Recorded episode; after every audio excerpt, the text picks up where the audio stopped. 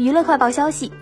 据港媒报道，近年积极开拓大陆市场赚人气的艺人张柏芝，遭前经纪人和公司向法院控告，指控张柏芝违反合约，收取逾一千二百万港币的片酬后，未有履行承诺拍摄电影，先要求他归还已收取的片酬，交代违约后与演艺有关的收入，并且赔偿损失。原告包括于玉兴和 A.E.C，被告为张柏芝。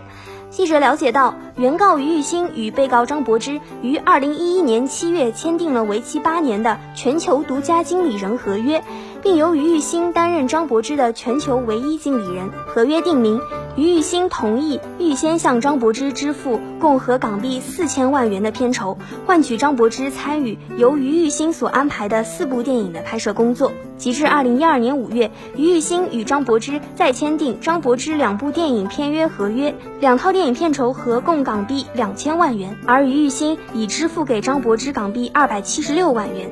此外，原告 A.E.C 于二零一四年就已与艺人张柏芝签订全球独家演艺经济协议补充合约，以取代此前签署的经理人合约。于玉兴指张柏芝并没有履行两套电影的拍摄工作，要求张柏芝归还已收取的片酬。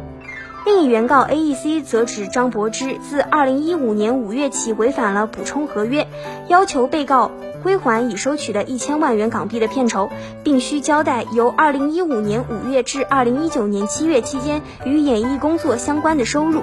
同时要求张柏芝作出赔偿。